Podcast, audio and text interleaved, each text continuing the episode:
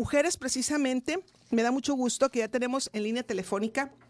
Esta mañana yo le decía que estaríamos platicando con la diputada María Dolores del Río y está con nosotros eh, desde la capital del estado. Yo le saludo, diputada.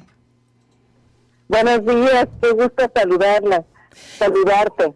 Y qué gusto eh, en esta mañana eh, platicar con usted. Fíjese que estamos ahorita pues haciendo un, repaso por todos los logros que estamos teniendo en Sonora, eh, de las buenas noticias, como es el tema de la 3 de 3 contra la violencia hacia las mujeres que se va a aplicar en este proceso electoral, y como el hecho de que aquí en Cajeme pues asumieron la responsabilidad ¿no? de la paridad en la designación de nuevos funcionarios. Y ha sido un tema también para usted. Sí, este es, un, este es un logro ciudadano porque al final no terminó incluido en la ley electoral.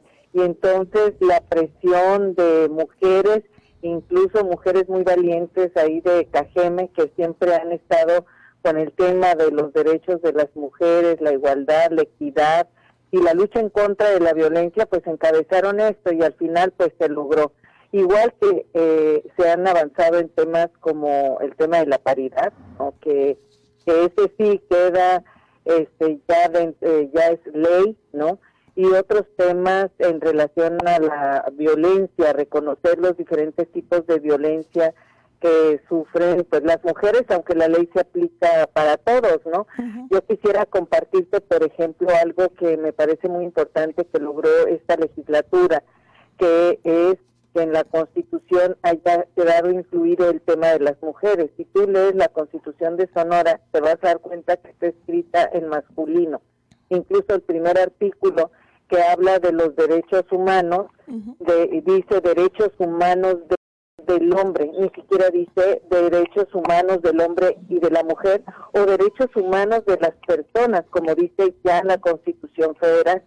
Entonces incluimos un artículo, el artículo 20A, que mandata al Estado hacerse responsable de una política de prevención en el tema de prevención, seguimiento, sanción, no en el tema de todos los tipos de violencia. Entonces, creo que eh, hemos ido avanzando, estos años han sido muy, muy importantes en esos temas y en este último periodo de sesiones esperamos que podamos completar los temas que siguen pendientes, como que, bueno, pues que la constitución de Sonora realmente se convierta en un documento que nos incluya, que cuando se hable de presidente, se hable de presidenta, cuando se hable de regidor, se hable de regidora, es decir, Fíjate, yo fui presidenta municipal en el 2003 y cuando yo decía soy presidenta, me corregían y me decían, no, esto es lo correcto, es presidente. De hecho, hasta la, fecha se sigue. Le, le, interrumpo. Hasta este momento, a pesar de que hemos avanzado, hay todavía esa resistencia, ¿no? A reconocer, a nombrarnos. Así es, así es. Entonces, en la medida que estos temas se visibilicen, que cambie el lenguaje, que el lenguaje en los documentos oficiales sean un lenguaje incluyente, pues ahí nos reconocemos y nos visibilizamos, como dices tú, efectivamente. Pues esa es parte, ya estamos en el último periodo de sesiones, ¿no? De, de, esta legislatura. Eh, nos ha tocado una legislatura muy sui generis, como le ha tocado a todos los ciudadanos, a todas las personas, esta, la vida en este último año, casi último año con la pandemia. En el caso del Congreso, pues solamente sesionamos presencial una de las dos sesiones, la otra es virtual. Esto pues ha, cambiado la dinámica, pero esperemos que aún así podamos avanzar en los temas pendientes. En el tema de, de la agenda, entra por ahí, tengo entendido el tema de fortalecer el sistema estatal anticorrupción, la ley. Así es, fíjate que ese es un tema muy muy importante porque al final de cuentas la, el tema de las elecciones, tanto en el 2015 como en el 2018, estuvo motivada por parte de quienes participaron de los ciudadanos por el tema de combatir la, la corrupción. Este reconocimiento ya de que la corrupción ha sido la causante de todos los rezagos que existen en el estado de Sonora, ¿no?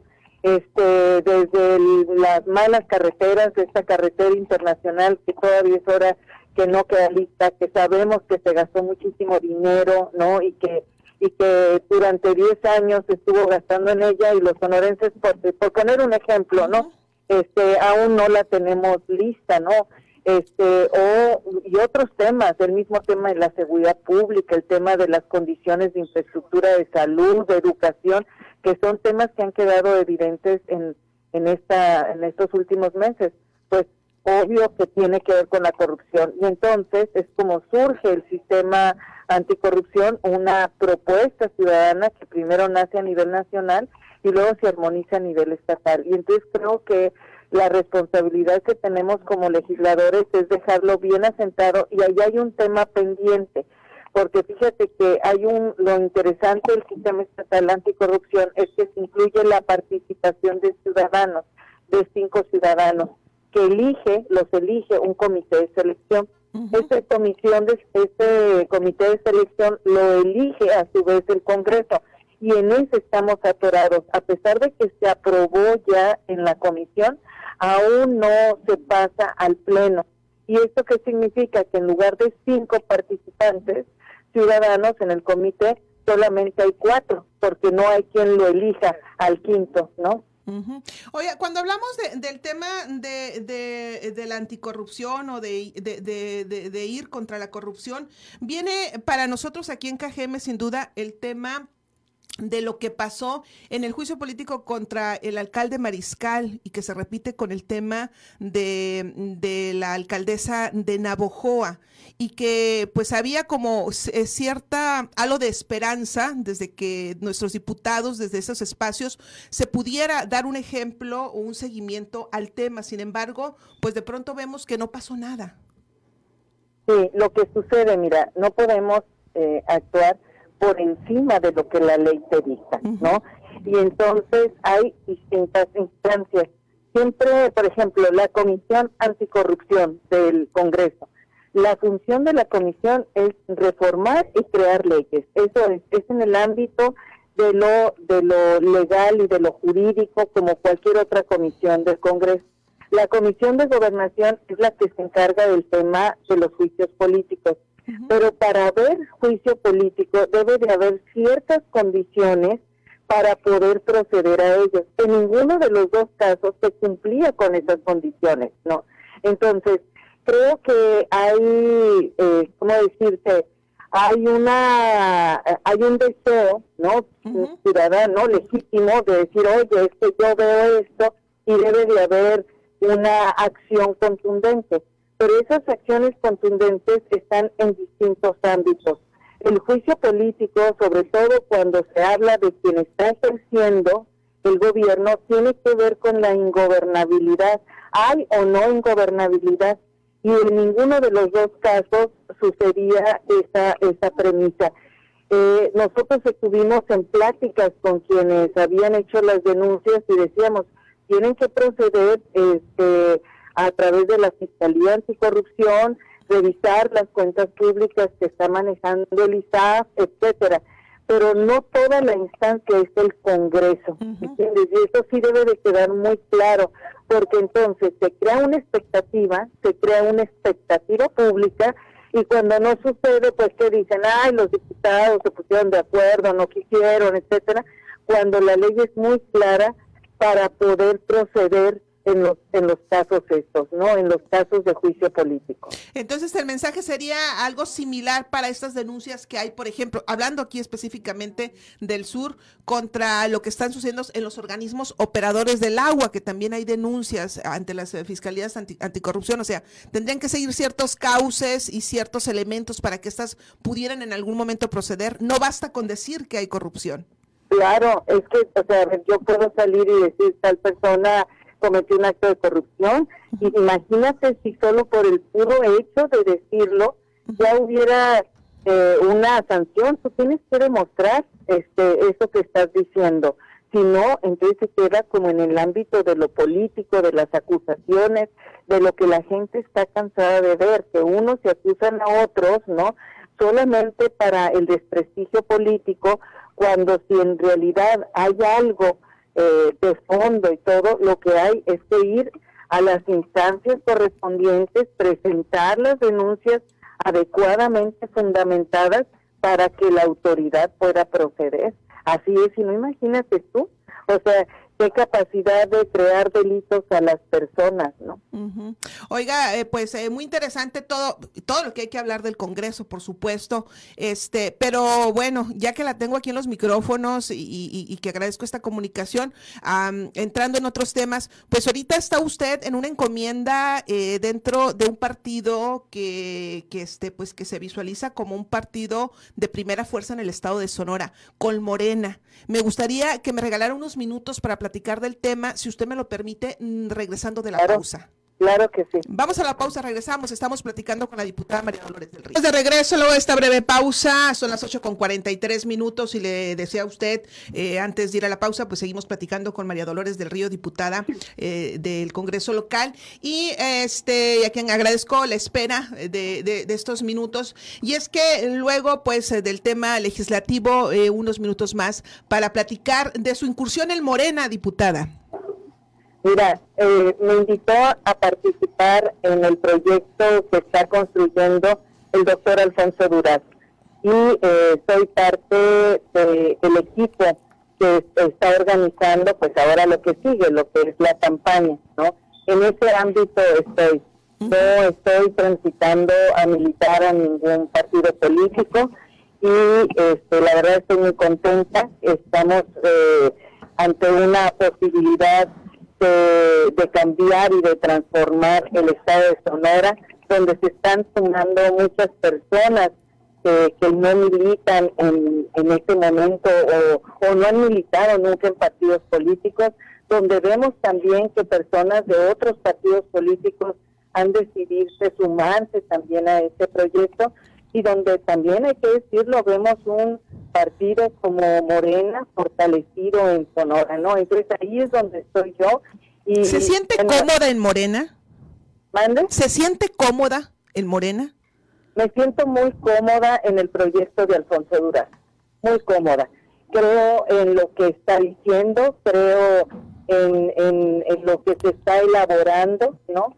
Creo en esta visión de, que se cambie el estado de fondo y que sobre todo no sean los mismos intereses, los mismos intereses económicos que se apoderaron en los últimos años de la política, quienes eh, sigan este con, con esta, ¿cómo decirte?, con esta mediocridad en el que tienen a Sonora, ¿no? En eso creo.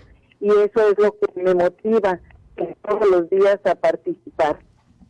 Eh, ¿Qué está pasando? Usted como coordinadora seguramente lo sabe mejor. ¿Qué está pasando con esta, con, la presencia de, del señor Durazo? De pronto lo vemos como muy centralizado, como en el ombligo de, Sonora, Hermosillo.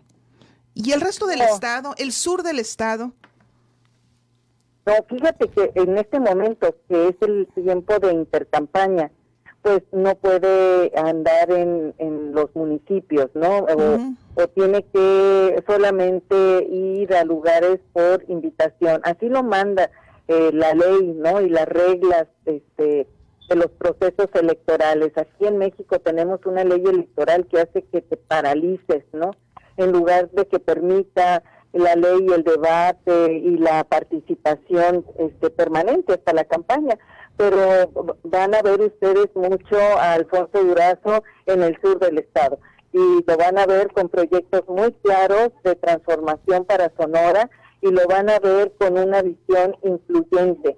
Y eso es algo que realmente le falta a Sonora, incluyente en todos sentidos, incluyente de sus regiones, incluyente de las nuevas generaciones, él ya lo ha dicho, este, yo lo repito, cuando habla de su gobierno dice que la mitad serán jóvenes y la mitad serán personas con experiencia. Y hablando de lo que comentábamos al principio, no le va a sacar la vuelta a la ley y la mitad de su gabinete serán mujeres. Entonces creo que él son los temas que, yo le escuché y lo dijo durante su precampaña Usted fue, usted fue crítica.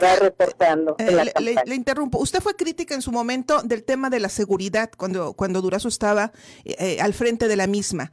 Este, ¿Ha hablado con él del tema?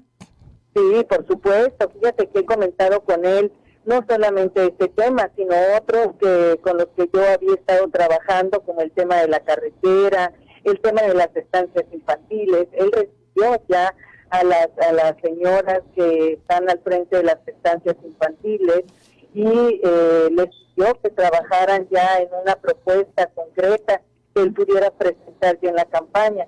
Y en el tema de seguridad, él no le saca la vuelta al tema. Él es muy claro cuando dice que es una responsabilidad de tres y la responsabilidad que nunca se asumió es la responsabilidad que él asumirá cuando gobierne, que es la responsabilidad del Estado. Y, le creo absolutamente en eso porque tú ves, cuando yo fui presidenta municipal, a mí me llamaba la atención cómo los gobernadores, y no solamente en ese momento el gobernador del estado de Sonora, sino yo veía a los gobernadores en una actitud como de virreyes, ¿no? En donde le echaban la culpa a los otros. Este, aquí el gobernador, con quien al final eh, logré tener una buena relación, una relación de respeto, pero pues ahí están los documentos y los medios que lo dicen. Ante cualquier incidente, el responsable era el municipio, ¿no? O sea, ¿quién tiene la culpa? El municipio. Sucedió eso. ¿El quién tiene la culpa? El municipio.